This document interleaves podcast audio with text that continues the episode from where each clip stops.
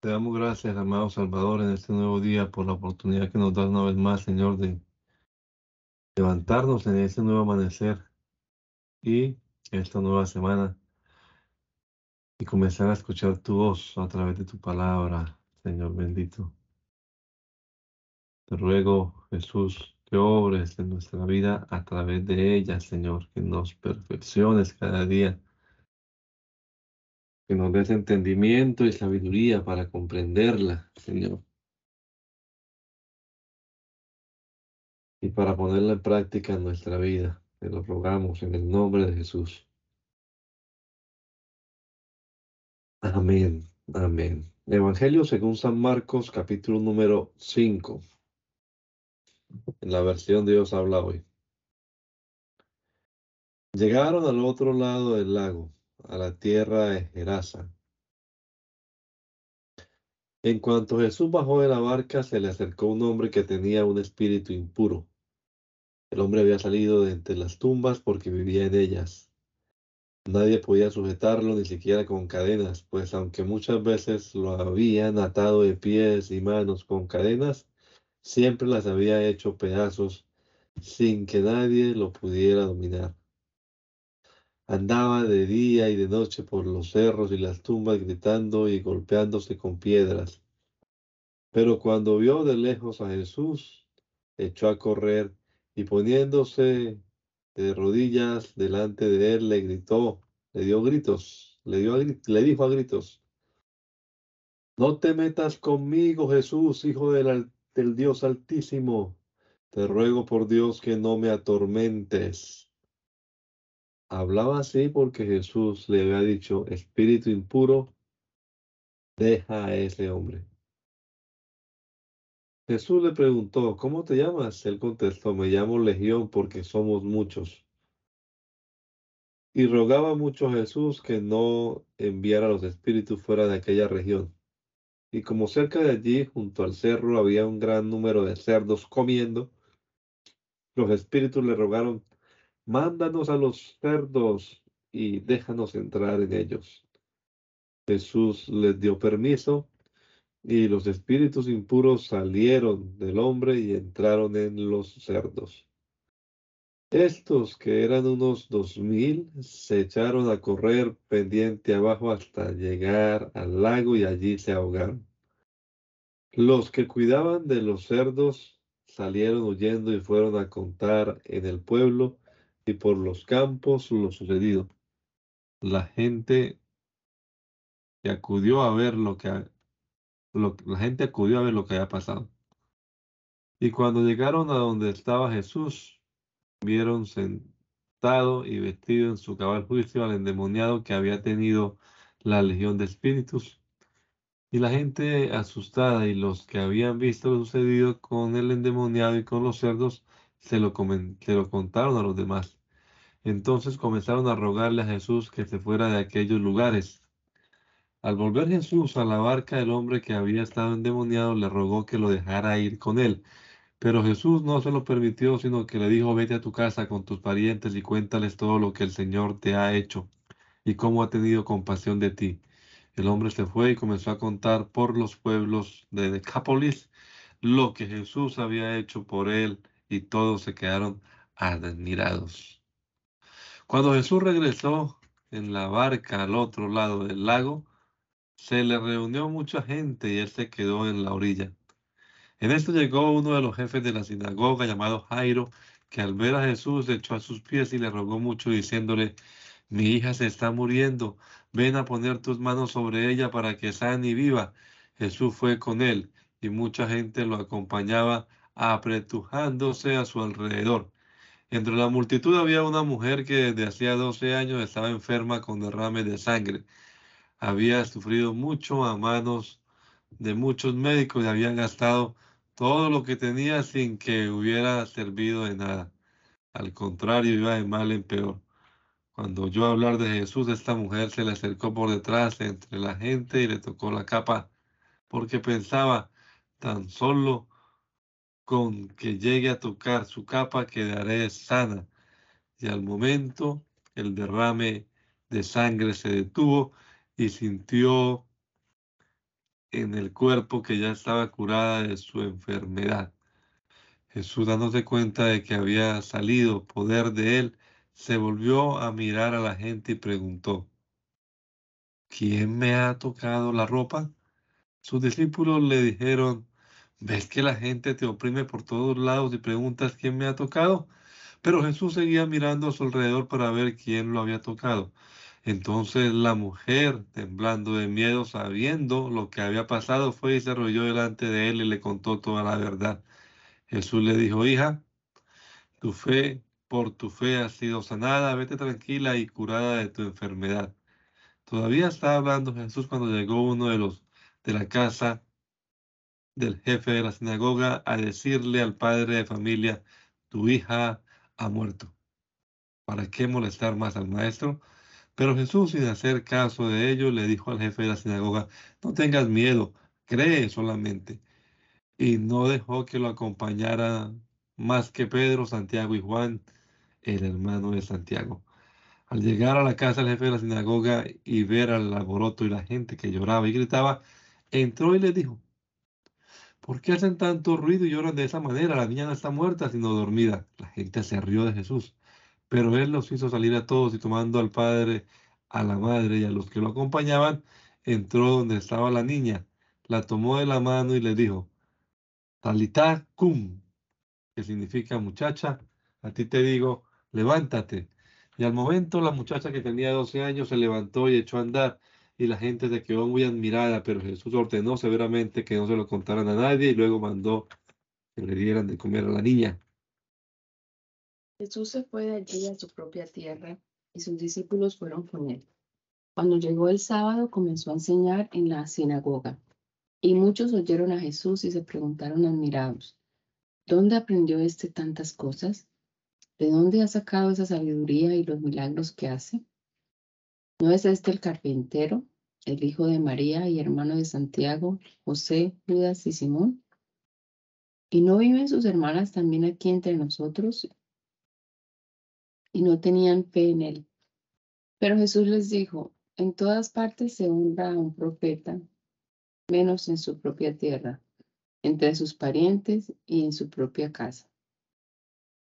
No pudo hacer allí ningún milagro aparte de poner las manos sobre unos pocos enfermos y sanarlos. Y estaba asombrado porque aquella gente no creía en él.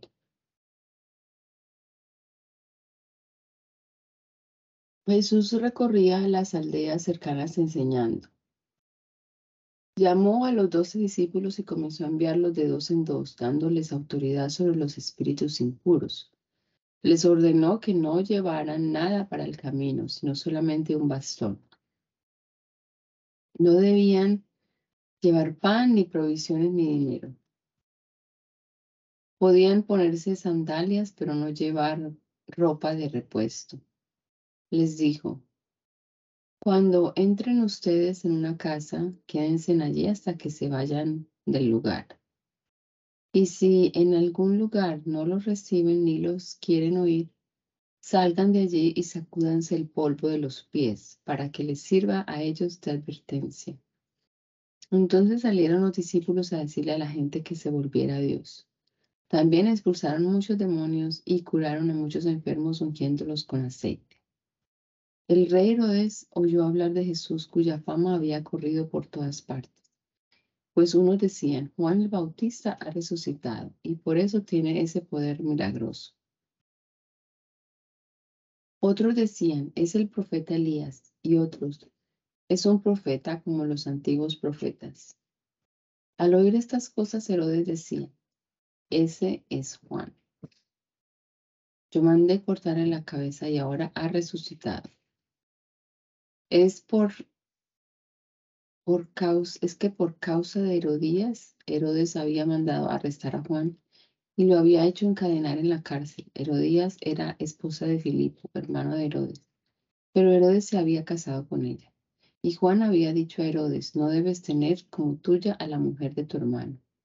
Herodías odiaba por eso a Juan y quería matarlo, pero no podía, porque Herodes le tenía miedo, sabiendo que era un hombre justo y santo y lo protegía.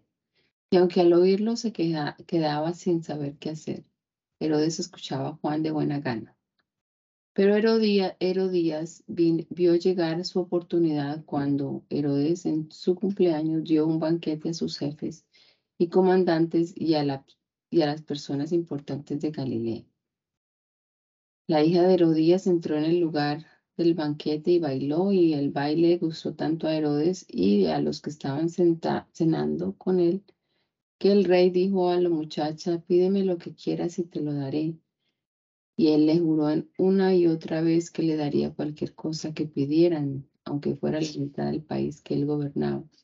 Ella salió y le preguntó a su madre, ¿qué, pedir, qué pediré?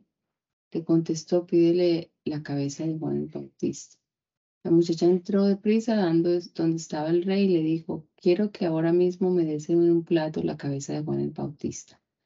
El rey se puso muy triste, pero como había hecho un juramento en presencia de sus invitados, no quiso negarle lo que le pedía. Así que mandó enseguida a un soldado con la orden de llevarle la cabeza de Juan.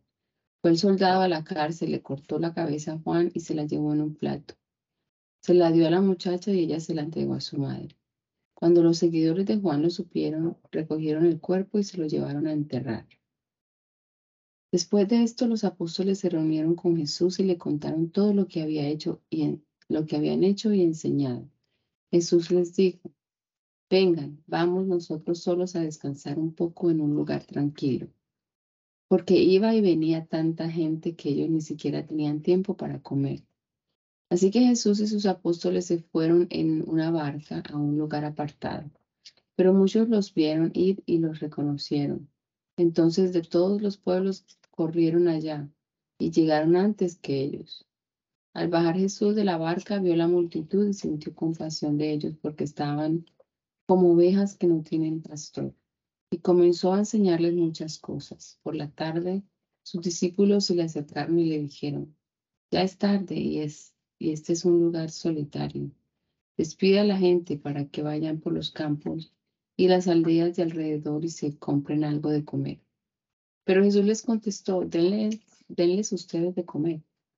Ellos respondieron, ¿quieres que vayamos a comprar pan por el equivalente al salario de 200 días para darles de comer? Jesús les dijo, ¿cuántos panes tienen ustedes? Vayan a verlo. Cuando lo averiguaron, le dijeron, cinco panes y dos peces. Entonces les mandó que hicieran sentar a la gente en grupos sobre la hierba verde. Y se sentaron en grupos de cien y de cincuenta. Luego Jesús tomó en sus manos los cinco panes y los dos pescados, y mirando al cielo pronunció la bendición, partió los panes y se los fue dando a sus discípulos para que los repartieran entre la gente. Repartió también los dos pescados entre todos. Todos comieron hasta quedar satisfechos, recogieron los pedazos sobrantes de pan y de pescado, y con ellos llenaron doce canastas.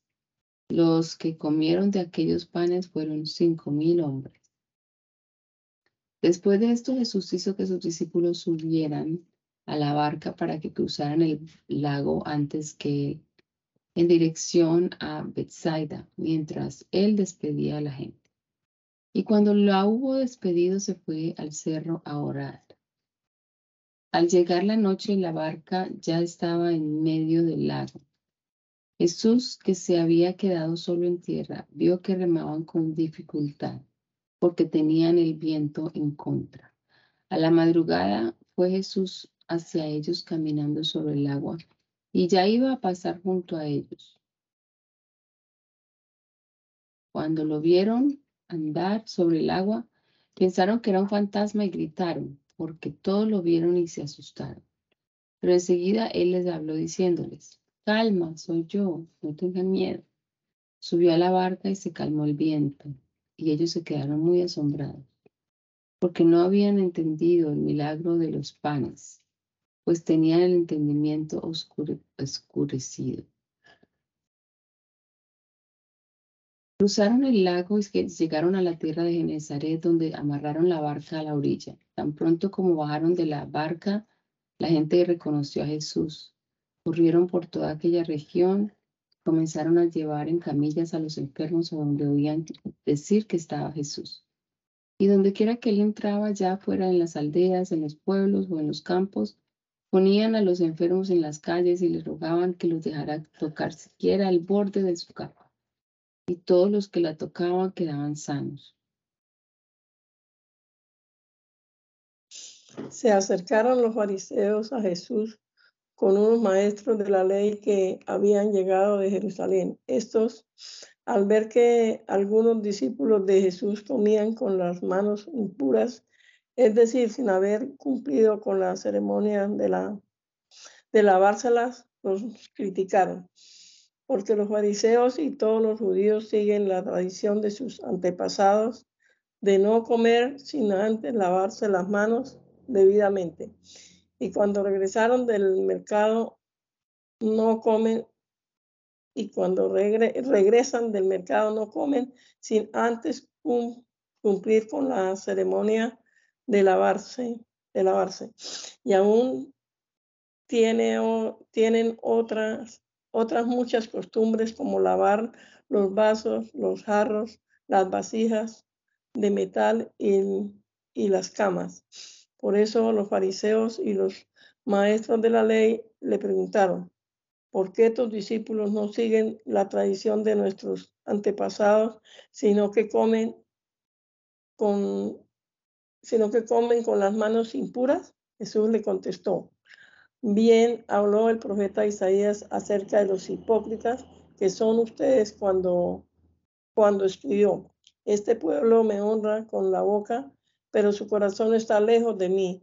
De nada sirve que me rindan, que me rindan culto. Sus enseñanzas son mandatos de hombres, porque ustedes dejan de, el mandato de Dios para seguir las, las tradiciones de los hombres.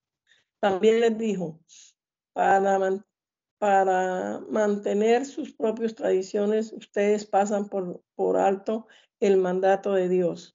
Pues Moisés dijo, honra a tu padre y a tu madre, y el que maldiga a su padre o a su madre será condenado a muerte. Pero ustedes afirman que un hombre puede decirle a su padre o a su madre, no puedo ayudarte porque todo lo que tengo es corban, es corban. Es decir, ofrecido a Dios. Y también afirma que quien dice esto ya no, está obligado a ayudar a su padre o a su madre. De esta manera, ustedes anulan la palabra de Dios con esas tradiciones que se transmiten unos a otros, unos a otros y hacen otras muchas cosas parecidas. Luego Jesús llamó a la gente y dijo, escúchenme, todos, eh, todos y entiendan Entiendan, nada de lo que entra de afuera puede hacer impuro al hombre. Lo que sale del corazón del hombre es lo que hace impuro. Cuando Jesús dejó a la gente y entró a la casa y entró en la casa, sus discípulos le preguntaron sobre esta enseñanza. Él les dijo, así que ustedes tampoco lo comprenden, no entienden que nada de lo que entra de afuera puede hacer impuro al hombre porque, de, eh, porque no entra en el corazón, sino en el vientre para después salir del cuerpo.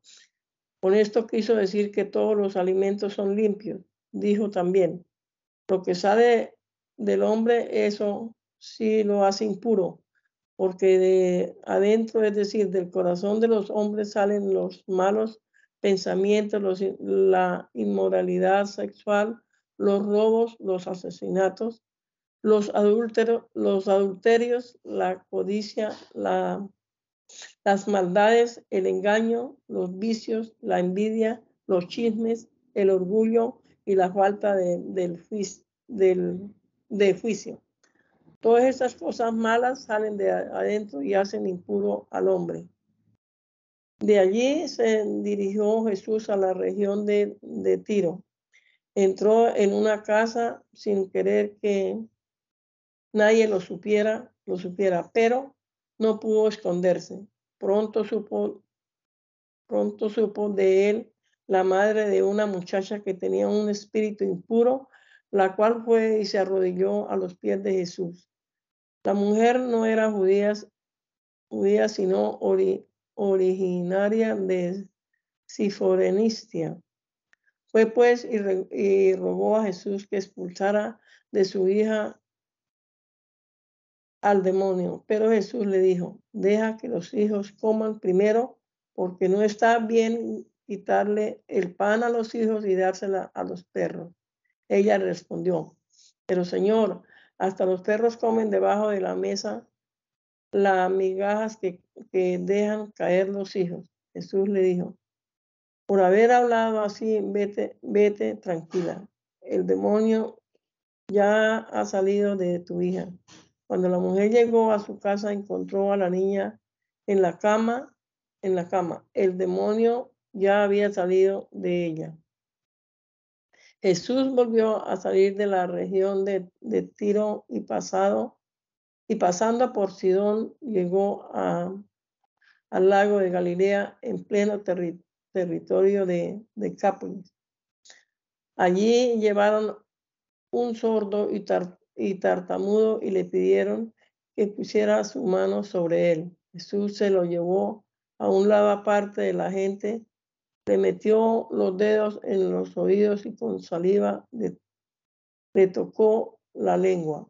Luego, mirando al cielo, suspiró y dijo al hombre, es, efatá, es decir, ábrete. Al momento los, los, oídos del sordo se abrieron y se, le desató la, la, lengua y pudo hablar bien. Jesús le mandó que no se lo dijeran a nadie, pero cuando más se lo mandaba, tanto más lo contaban.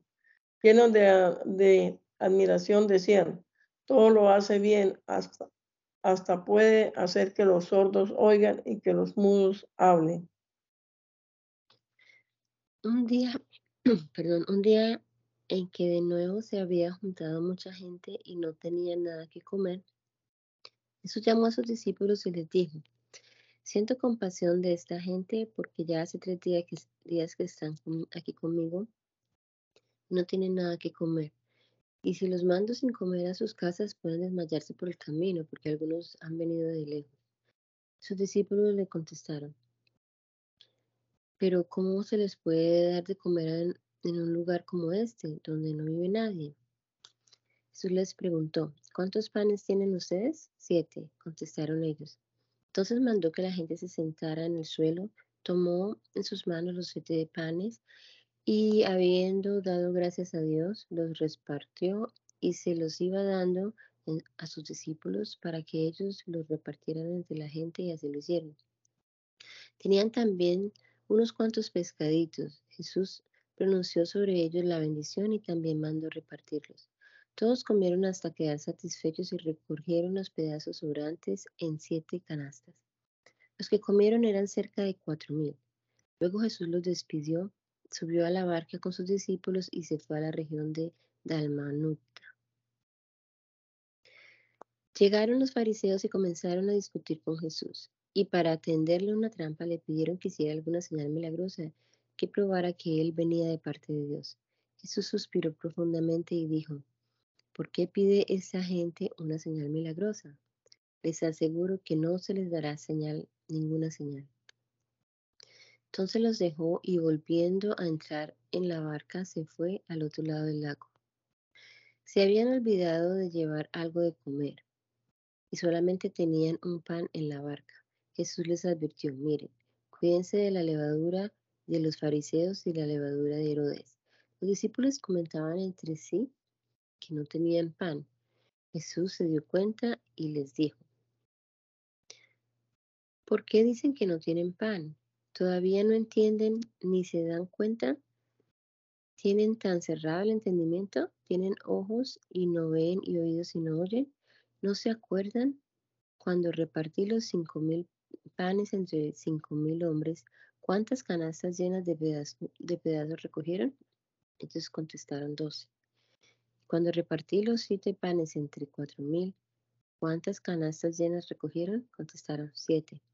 Entonces les dijo, ¿todavía no entienden? Después llegaron a Bethsaida Y llevaron un ciego a Jesús y le rogaron que lo tocara. Jesús tomó de la mano al ciego y lo sacó fuera del pueblo. Le mojó los ojos con saliva, puso las manos sobre él y le preguntó si podía ver algo. El ciego comenzó a ver y dijo, veo a los hombres, me parecen como árboles que andan. Jesús le puso otra vez las manos sobre los ojos y el hombre miró con atención y quedó sano. Ya todo lo veía claramente. Entonces Jesús lo mandó a su casa y le dijo, no vuelvas al pueblo.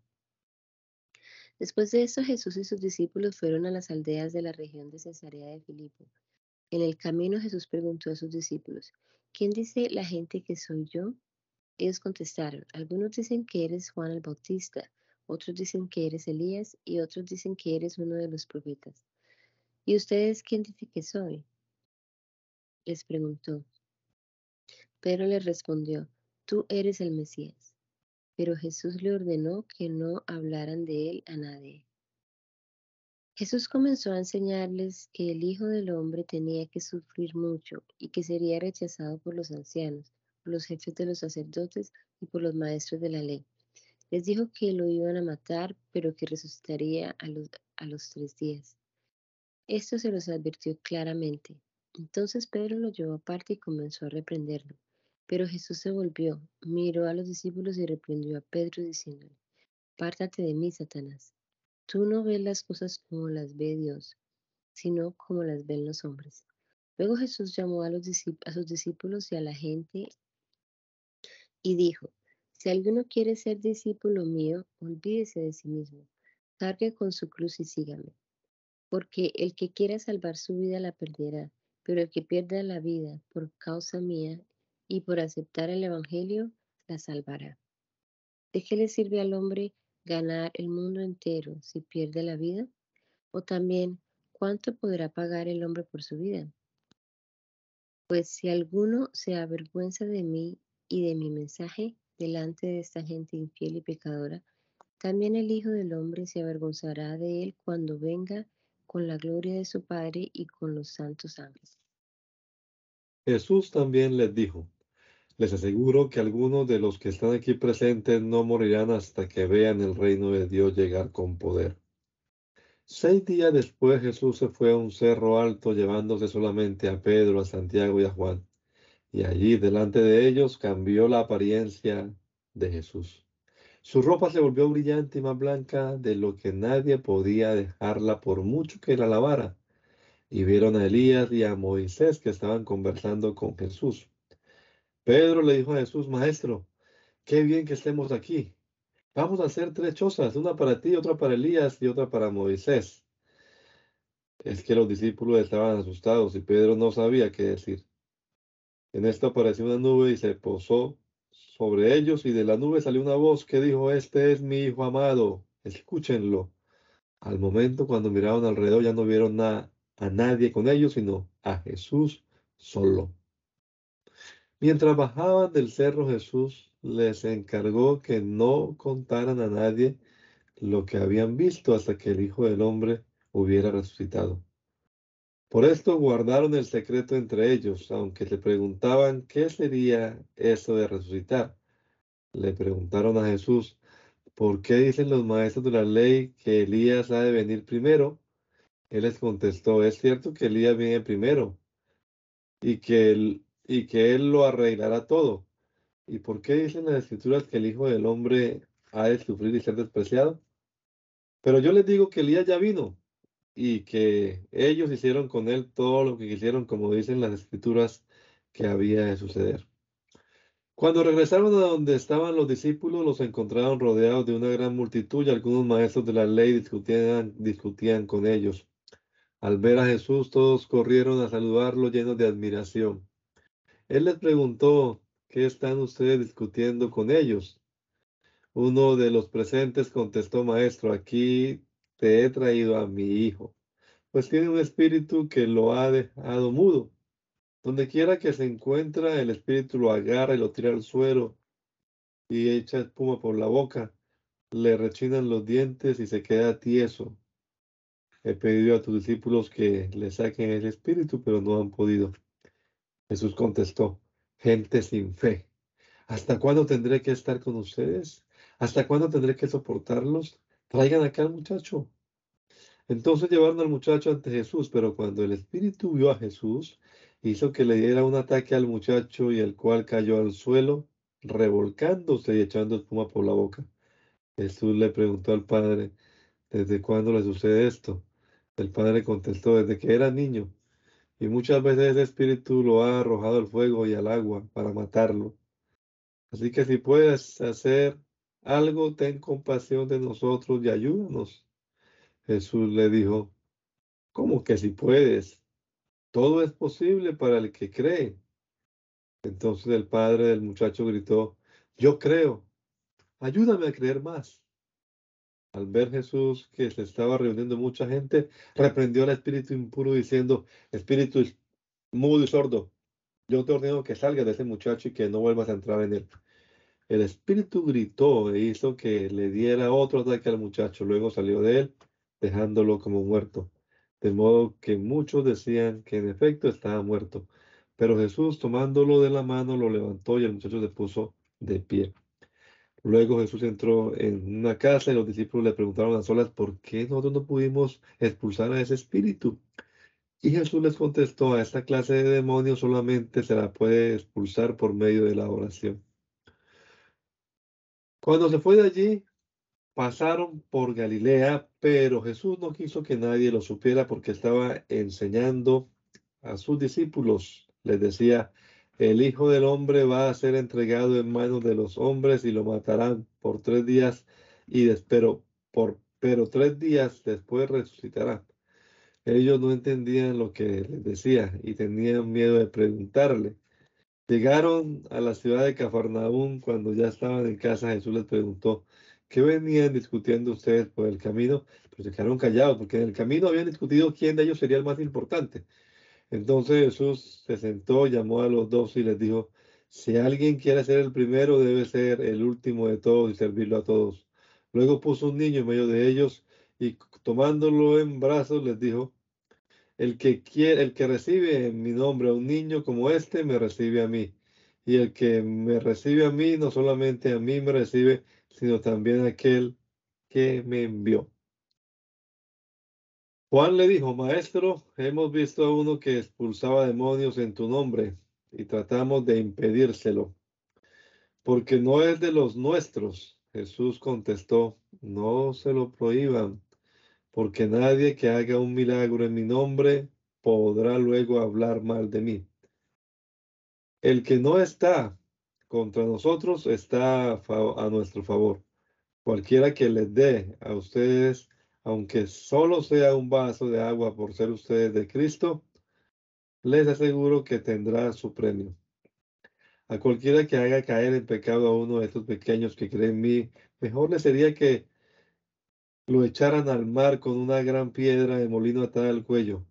Si tu mano te hace caer en pecado, córtatela. Es mejor que entres manco en la vida y no que con dos manos vayas a parar al infierno, donde el fuego no se puede apagar. Y si tu pie te ha hecho caer en pecado, córtatelo. Es mejor que entres cojo en la vida y no que con los dos pies seas arrojado al infierno. Y si tu ojo te hace caer en pecado, sácatelo. Es mejor que entres con un solo ojo en el reino de Dios, sino que con los dos seas arrojado al infierno, donde los gusanos no mueren y el fuego no se apaga. Porque todos serán salados con fuego. La sal es buena, pero si deja de estar salada, ¿cómo podrán ustedes hacer, hacerla útil otra vez?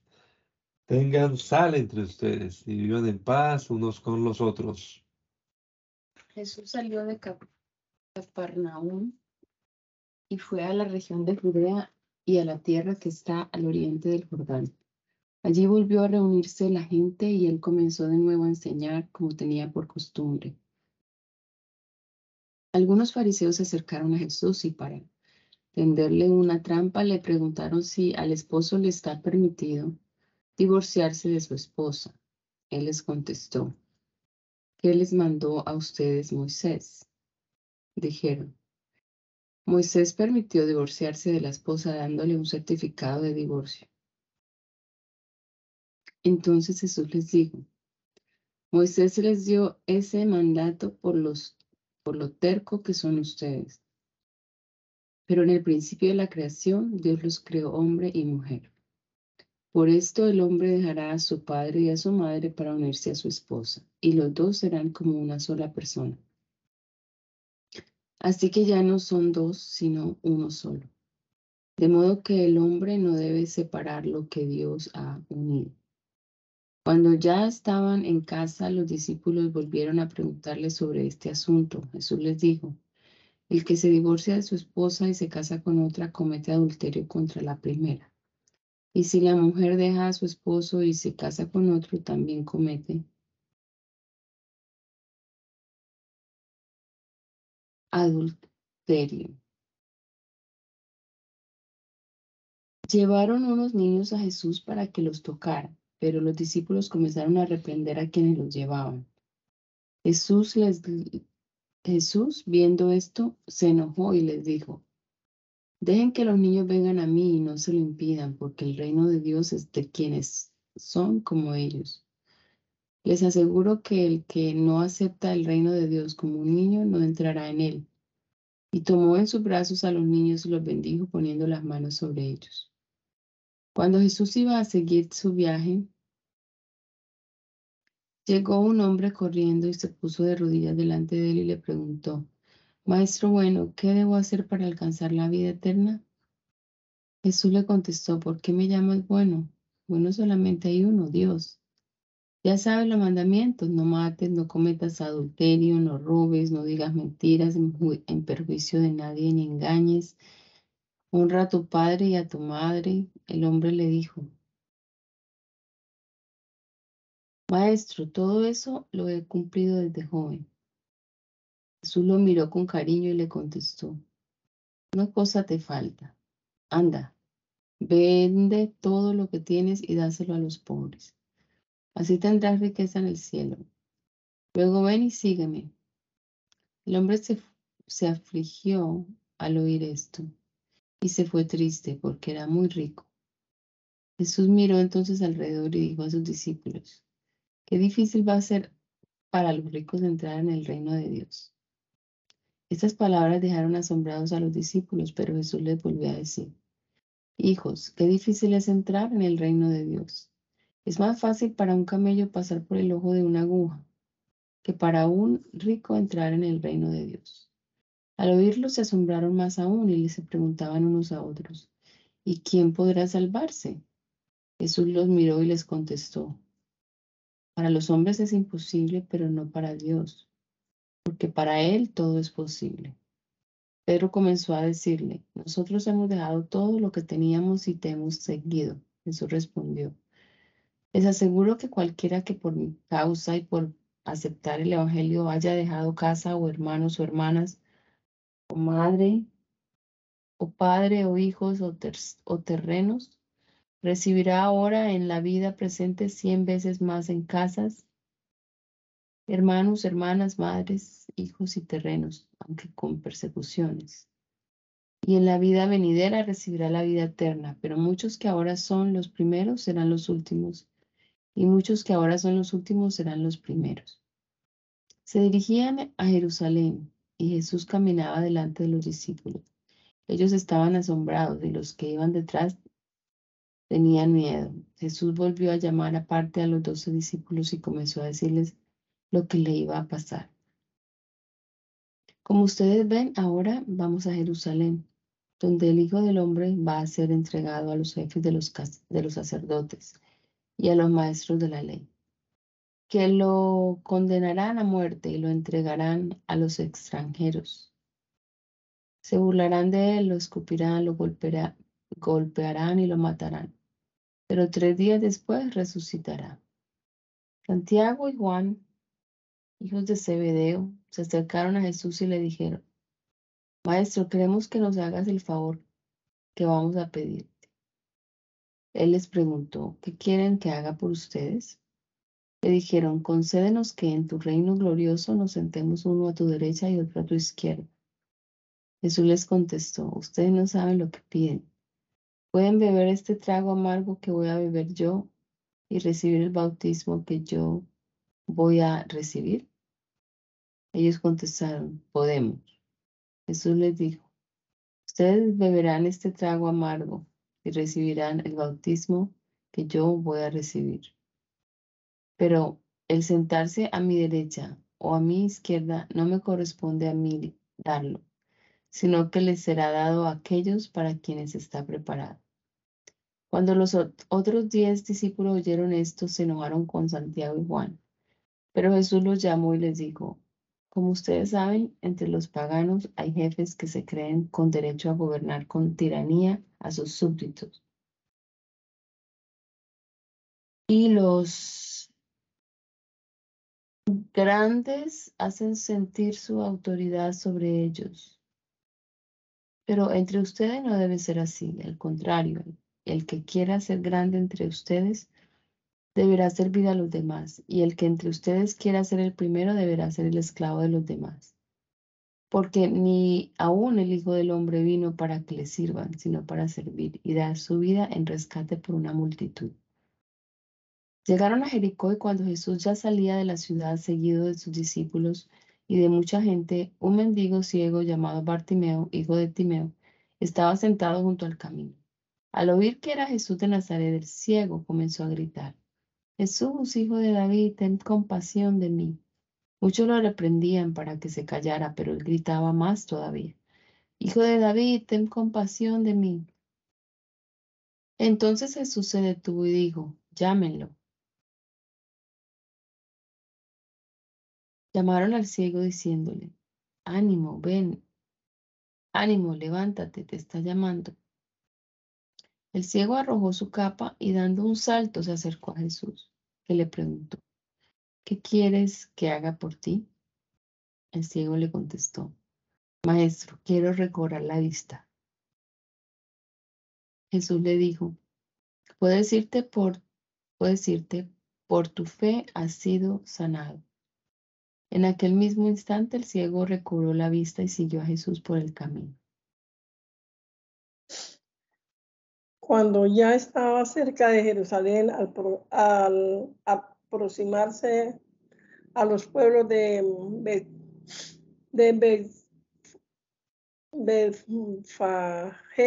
y Betania, el monte, Jesús envió a dos de sus discípulos diciéndoles, vayan a la aldea que está enfrente y al entrar en ella encontrarán un burro atado que nadie ha montado todavía. Desátelo y tráigalo. Y si alguien le pregunta por qué lo hacen, díganle que el Señor lo necesita y que enseguida lo devolverá. Fueron pues y encontraron el burro atado en la calle junto a una puerta y, le, y lo desataron. Algunos que estaban allí le preguntaron, ¿qué hace usted? ¿Qué hacen ustedes? ¿Por qué desatan el burro?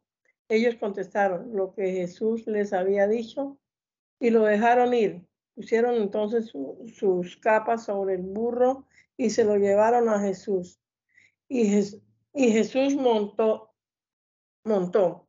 Muchos tendían sus, sus capas en el camino y otros tendían ramas que habían cortado en el campo.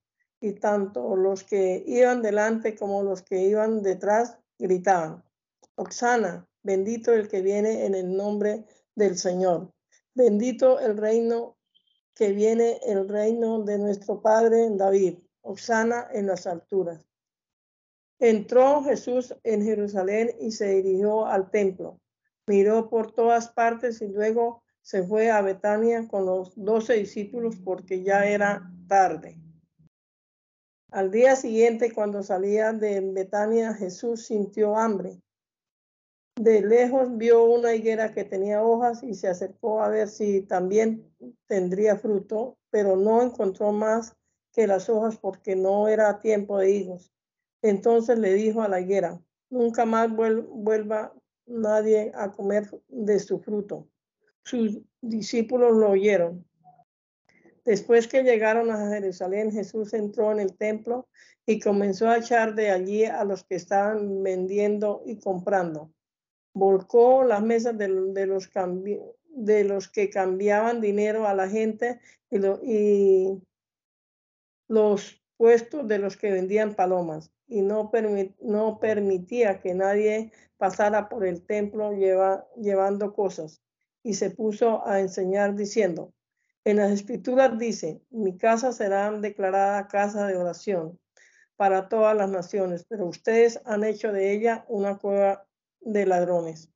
Al oír esto, los jefes de los sacerdotes y los, maestros de la ley comenzaron a buscar la manera de matar a Jesús porque le tenían miedo, pues toda la gente estaba admirada de su enseñanza.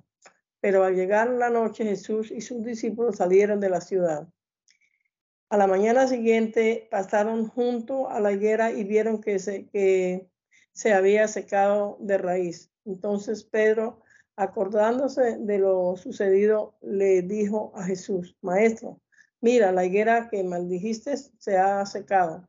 Jesús contestó, tengan fe en Dios, pues les aseguro que si alguien le dice a este cerro, quítate de ahí y arrójate al mar, al mar y no lo y no lo hace con dudas, sino que creyendo que ha de suceder lo que dice, entonces sucederá. Por eso les digo que todo lo que ustedes pidan en oración, crean que ya lo han conseguido y lo recibirán. Y cuando estén orando, perdonen lo que tengan contra otro para que también su Padre que está en el cielo les perdone a ustedes sus pecados. Después de esto regresaron a Jerusalén. Mientras Jesús andaba por el templo, se acercaron a él los jefes de los sacerdotes, los maestros de la ley y los ancianos, y le preguntaron, ¿con qué autoridad haces esto? ¿Quién te dio la autoridad para hacerlo? Jesús les contestó. Yo también le voy a hacer una pregunta. ¿Quién envió a Juan a bautizar? ¿Dios o los hombres? contésteme y yo les diré con qué autoridad hago esto. Ellos se pusieron a discutir unos con otros. Si respondemos que Dios lo envió, va a decir, entonces, ¿por qué no le creyeron? ¿Y cómo vamos a decir que lo, lo enviaron los hombres? Tenían miedo de la gente, pues todos creían que Juan era un profeta. Así que él respondió que, así que respondieron a Jesús, no lo sabemos. Entonces Jesús les contestó, pues yo tampoco les digo con qué autoridad hago esto. Jesús comenzó a hablarles por medio de parábolas. Les dijo, un hombre plantó un viñedo y le, puso un cerco, preparó un lugar donde hacer el vino y levantó una torre para vigilarlo todo. Luego alquiló el terreno a unos labradores y se fue de viaje. A su debido tiempo mandó un criado a pedir a los labradores la parte de la cosecha que le correspondía. Pero ellos le echaron mano, lo golpearon y lo enviaron con las manos vacías. Entonces el dueño, entonces el dueño mandó otro criado, pero a este lo hirieron en la cabeza y lo insultaron. Mandó a otro y a este lo mataron. Después mandó a otros muchos, y a algunos los golpearon y a otros los mataron. Todavía le quedaba uno, su propio hijo, a quien quería mucho. Por último lo mandó a él, pensando, sin duda respetarán a mi hijo. Pero los labradores se dijeron unos a otros, este es el que ha de recibir la herencia, matémoslo, y será nuestra la propiedad. Así que lo agarraron, lo mataron y arrojaron el cuerpo fuera del viñedo. ¿Y qué creen ustedes que hará el dueño del viñedo? Pues irá y matará a esos labradores y dará el viñedo a, otros. ¿No han leído ustedes la escritura? Dice, la piedra que los constructores despreciaron se ha convertido en la piedra principal. Esto lo hizo el Señor y estamos maravillados. Hicieron entonces arrestar arrestar a Jesús perdón, arrestar a Jesús, porque sabían que había usado esta parábola entre ellos. Pero como tenían miedo de la gente, lo dejaron y se fueron. Mandaron a Jesús algunos de los fariseos y del partido de Herodes para hacerle decir algo de que pudieran acusarlo. Estos fueron y le dijeron, Maestro, sabemos que tú dices la verdad sin dejarte llevar por lo que diga la gente, porque no hablas para darles gusto. Tú enseñas de veras el camino de Dios. ¿Está bien que paguemos impuestos al emperador romano o no? ¿Debemos o no? ¿Debemos o no? Debemos pagarlos. Pero Jesús, que conocía su hipocresía, les dijo, ¿por qué me tienen trampas? Tráigame una moneda de denario para que la vea. Se la llevaron y Jesús les dijo, ¿de quién es esta cara y el nombre de que aquí está escrito? Le contestaron, del emperador. Entonces Jesús les dijo, pues den al emperador lo que es del emperador y a Dios lo que es de Dios. Y su respuesta los dejó admirados. Entonces fueron a ver a Jesús algunos saduceos. Estos dicen que los muertos no resucitan. Por eso le presentaron este caso. Maestro, Moisés nos dejó escrito que si un hombre casado muere sin haber tenido hijos con su mujer, el hermano del difunto deberá tomar su esposa por esposa a la viuda para darle hijos al hermano que murió. Pues bien, había una vez siete hermanos, el primero de los cuales se casó, pero murió sin dejar hijos. Entonces el segundo se casó con la viuda, pero él también murió sin dejar hijos. Lo mismo pasó con el tercero y con los siete pero ninguno dejó hijos. Finalmente murió también la mujer. Pues bien, eh, pues bien, en la resurrección, cuando vuelvan a vivir, ¿de cuál de ellos será esposa de esta mujer si los siete estuvieron casados con ella? Jesús les respondió, ustedes están equivocados, porque no conocen las escrituras ni el poder de Dios. Cuando los muertos resuciten, los hombres y las mujeres no se casarán, pues serán como los ángeles que están en el cielo. En cuanto a, los a que los muertos resucitan, ¿no han leído ustedes en el libro de Moisés el pasaje de la zarza que ardía? Dios le dijo a Moisés, yo soy el Dios de Abraham, de Isaac y de Jacob. Y Él no es Dios de muertos, sino de vivos. Ustedes están muy equivocados. Al ver que Jesús les había contestado bien, uno de los maestros de la ley, que los había oído discutir, se acercó a él y le preguntó, ¿Cuál es el primero de todos los mandamientos? Jesús le contestó, el primer mandamiento de todos es, oye Israel, el Señor nuestro Dios, Él es el único Señor. Ama al Señor tu Dios con todo tu corazón, con toda tu alma, con toda tu mente y con todas tus fuerzas. Pero hay un segundo, ama a tu prójimo como a ti mismo. Ningún mandamiento es más importante que estos. El maestro de la ley le dijo, muy bien, maestro, es verdad lo que dices, hay un solo Dios y no hay otro fuera de él. Y amar a Dios con todo el corazón, con todo el entendimiento y con todas las fuerzas y amar al prójimo como a uno mismo vale más que todos los holocaustos y todos los sacrificios que se queman en el altar. Al ver Jesús que el maestro de la ley había contestado con buen sentido, le dijo, no estás lejos del reino de Dios. Y, y ya nadie se atrevía a hacerle más preguntas. Jesús estaba enseñando en el templo y preguntó, ¿por qué dicen los maestros de la ley que el Mesías desciende de David? Pues David mismo, inspirado por el Espíritu Santo, dijo, el Señor dijo a mi Señor, siéntate a mi derecha, hasta que yo ponga a tus enemigos debajo de tus pies. Pero ¿cómo puede el Mesías descender de David si David mismo lo llama Señor? La gente que era mucha escuchaba con gusto a Jesús. Jesús decía en su enseñanza, cuídense de los maestros de la ley, pues les gusta andar con ropas largas y que los saluden con todo respeto en las plazas. Buscan los asientos de honor en las sinagogas y los mejores lugares en las comidas, y despojan de los bienes a las viudas, y para disimularlo hacen largas oraciones. Ellos recibirán mayor castigo. Jesús estaba una vez sentado frente a los cofres de las ofrendas, mirando cómo la gente echaba dinero en ellos.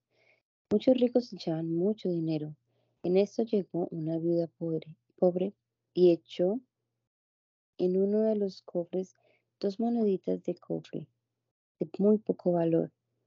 Entonces Jesús llamó a sus discípulos y les dijo, les aseguro que esta viuda pobre ha dado más que todos los otros que echan dinero en los cofres, pues todos dan de lo que les sobra, pero ella en su pobreza ha dado todo lo que tenía para vivir. Al salir Jesús del templo, uno de sus discípulos le dijo, Maestro, mira qué piedras y qué edificios. Jesús le contestó, ¿ven estos grandes edificios? Pues no va a quedar de ellos ni una piedra sobre otra, todo será destruido. Luego se fueron al monte de los olivos que está al frente al templo y, entonces, y Jesús se sentó y Pedro, Santiago y Juan y Andrés preguntaron aparte cuándo iba a ocurrir esto y cuál sería la señal de que todo esto estaría para llegar a su cumplimiento. Jesús les contestó, tengan cuidado de que nadie los engañe, porque vendrán muchos haciendo de pasar por mí, dirán yo soy, y engañarán a mucha gente. Cuando ustedes tengan noticias de que hay guerras aquí y allá, no se asusten, así tiene que ocurrir. Sin embargo, aún no será el fin, porque una nación peleará contra otra y un país hará guerra contra otro y habrá terremotos en muchos lugares y habrá hambres. Esto será el comienzo de los dolores. Cuídense ustedes mismos porque los entregarán a la autoridad y los golpearán en la sinagoga, les harán comparecer ante los gobernadores y reyes por causa mía. Así podrán dar testimonio de mí delante de ellos. Pero antes del fin del evangelio, pues antes del fin del evangelio, tiene que anunciarse a todas las naciones. Y no se preocupen ustedes por lo que hayan de decir cuando se entreguen a las autoridades. En esos momentos digan lo que Dios les dé a decir, porque no serán ustedes los que hablen, sino el Espíritu Santo. Los hermanos entregarán a la muerte a sus hermanos y los padres a los hijos, y los hijos se volverán contra los padres y los matarán. Todo el mundo los odiará a ustedes por causa mía, pero el que siga firme hasta el fin se salvará. Cuando ustedes vean el horrible sacrilegio en el lugar donde no debe estar el que le entienda, entonces los que estén en Judea que huyan a las montañas, y el que esté en la azotea de su casa, que no baje ni entre a sacar nada, y el que esté en el campo no regrese ni aún a recoger su capa.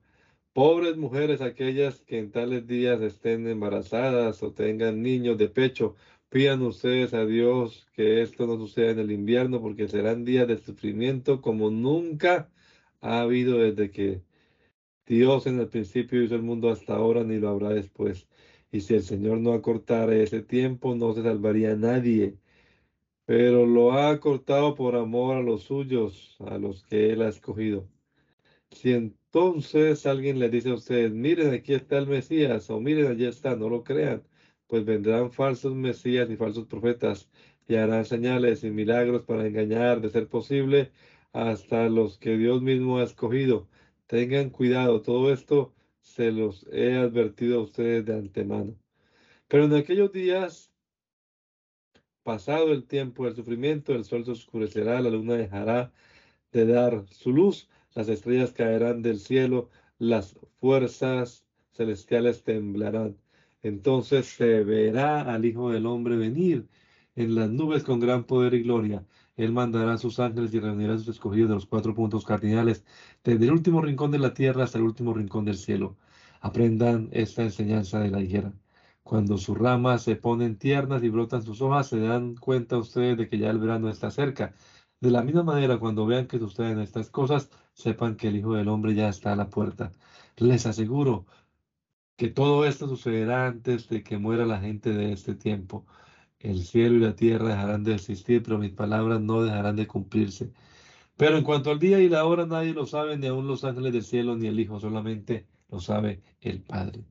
Por lo tanto, manténganse ustedes despiertos y vigilantes, porque no saben cuándo llegará el momento. Deben hacer como el, en el caso de un hombre que, estando a punto de irse a otro país, encargó a sus criados que le cuidaran la casa.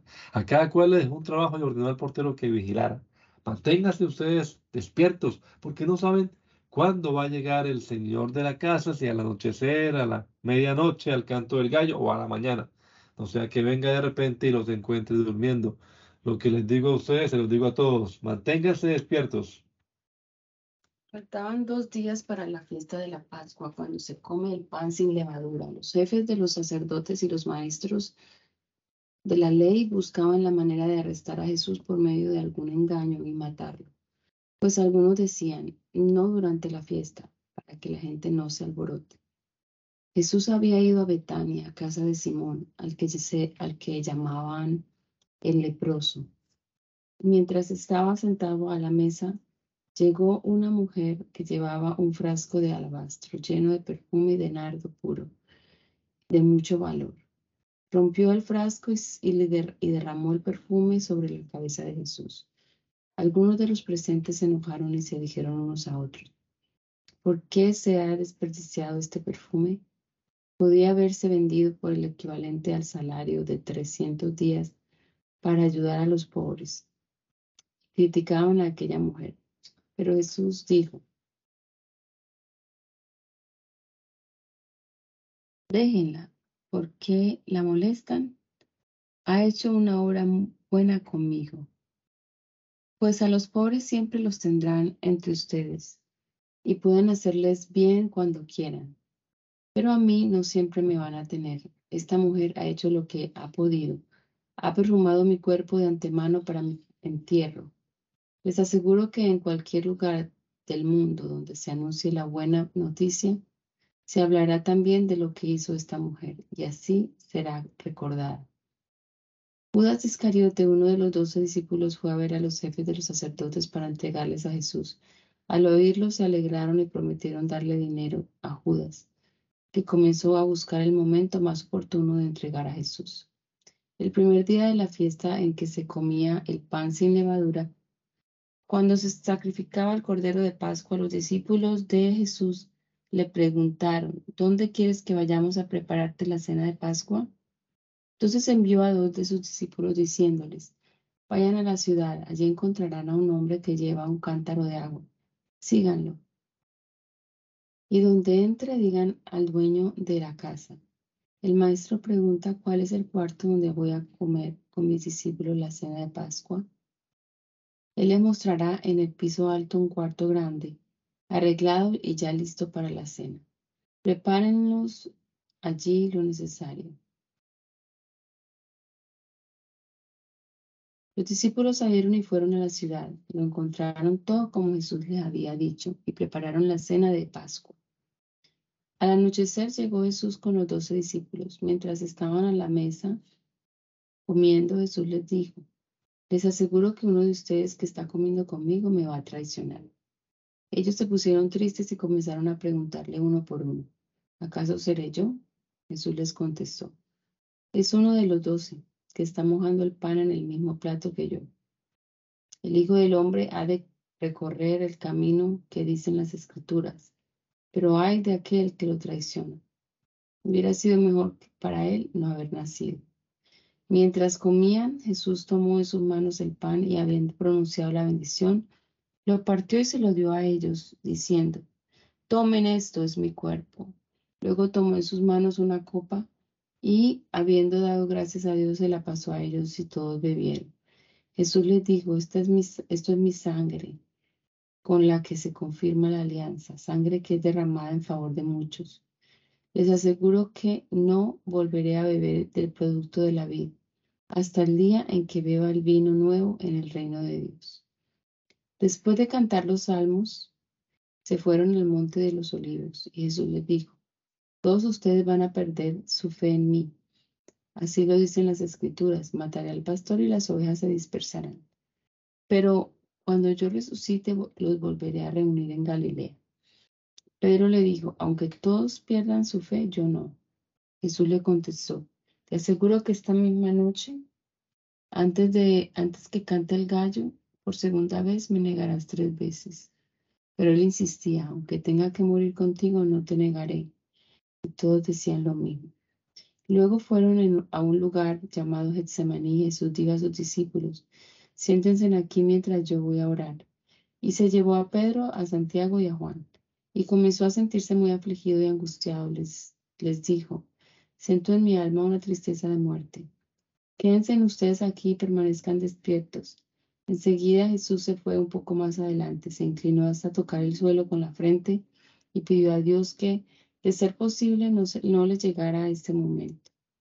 En su oración decía, Abba, Padre, para ti todo es posible, líbrame de este trago amargo, pero que no se haga lo que yo quiero, sino lo que quieres tú. Luego volvió a donde ellos estaban y los encontró dormidos. Le dijo a Pedro, Simón, ¿estás durmiendo?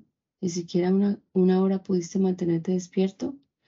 Manténganse despiertos y oren para que no caigan en tentación. Ustedes tienen buena voluntad, pero son débiles. Se fue otra vez y oró repitiendo las mismas palabras. Cuando volvió, encontró otra vez dormidos a los discípulos porque sus ojos se les cerraban, cerraban de sueño y no sabían qué contestarle. Volvió por tercera vez y les dijo, si ustedes siguen ustedes durmiendo y descansando, ya basta, ha llegado la hora en que el Hijo del Hombre va a ser entregado en manos de los pecadores. Levántense, vámonos, ya se acerca el, que me traiciona. Todavía estaba hablando de sus, cuando Judas, uno de los doce discípulos, llegó acompañado de mucha gente armada con espadas y con palos. Iban de parte de los jefes de los sacerdotes, de los maestros de la ley de los ancianos. Judas, el traidor, les había dado una contraseña diciéndoles, al que yo bese, ese es, arréstenlo y llévenselo bien sujeto. Así que se acercó a Jesús y le dijo, maestro, y lo besó. Entonces le echaron mano a Jesús y lo arrestaron. Pero uno de los que estaban allí sacó su espada y le cortó una oreja al criado del sumo sacerdote. Y Jesús preguntó a la gente, ¿por qué han venido ustedes con espadas y con palos a arrestarme como si yo fuera un bandido?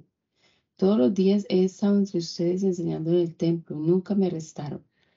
Pero esto sucede para que se cumplan las escrituras. Todos los discípulos dejaron solo a Jesús y huyeron. Pero un joven lo seguía, cubierto solo con una sábana. A este lo agarraron, pero él soltó la sábana y escapó del mundo. Llevaron entonces a Jesús ante el sumo sacerdote y se juntaron todos los jefes de los sacerdotes, los ancianos y los maestros de la ley. Pedro los siguió de lejos hasta dentro del patio de la casa del sumo sacerdote y se quedó sentado con los guardianes del templo, calentándose junto al fuego. Los jefes de los sacerdotes y toda la Junta Suprema buscaban alguna prueba para condenar a muerte a Jesús, pero no la encontraban porque aunque muchos presentaban falsos testimonios contra él, se contradecían unos a otros. Algunos se levantaron y lo acusaron falsamente diciendo, nosotros lo hemos oído decir, yo voy a destruir este templo que hicieron los hombres y en tres días levantaré otro no hecho por los hombres. Pero ni aún así estaban de acuerdo en lo que decían. Entonces el sumo sacerdote se levantó en medio de todos y preguntó a Jesús, ¿no contestas nada? ¿Qué es esto que están diciendo contra ti? Pero Jesús se quedó callado sin contestar nada. El sumo sacerdote volvió a preguntarle, ¿eres tú el Mesías, el Hijo del Dios bendito? Jesús le dijo, sí, yo soy. Y ustedes verán al Hijo del Hombre sentado a la derecha del Todopoderoso y viniendo en las nubes del cielo.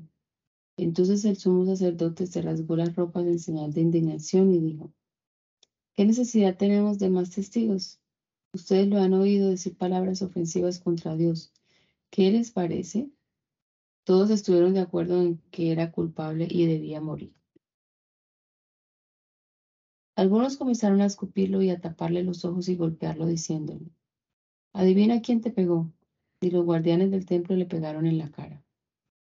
Pedro estaba abajo en el patio. En esto llegó una de las sirvientas del sumo sacerdote y al ver a Pedro que se estaba calentando junto al fuego, se quedó mirándolo y le dijo, tú también andabas con Jesús, el de Nazaret. Pedro lo negó diciendo, no lo conozco, ni sé de qué estás hablando. Y salió fuera a la entrada. Entonces cantó un gallo. La sirvienta vio otra vez a Pedro y comenzó a decir a los demás, este es uno de ellos. Pero él volvió a negarlo. Poco después los que estaban allí dijeron de nuevo a Pedro, Seguro que tú eres uno de ellos, pues también eres de Galilea. Entonces Pedro comenzó a jurar y perjurar, diciendo, no conozco a ese hombre de quien ustedes están hablando. En aquel mismo momento cantó el gallo por segunda vez, y Pedro se acordó de que Jesús le había dicho, antes que cante el gallo, por segunda vez me negarás tres veces, y se echó a llorar. Señor Jesús, te damos gracias en esta mañana que tú nos das, nos diste esta oportunidad, Señor, de, leer, escuchar tu palabra también. Gracias por lo que se, ha escrito en ella, Señor, para que podamos, Señor, nosotros aprender y tomar un ejemplo de estos hombres, Señor, también. Ayúdanos, Señor, a seguir en tu camino, permaneciendo fieles a ti. y llénanos cada día de ti, Señor Jesús. En tu nombre, Jesús. Amén.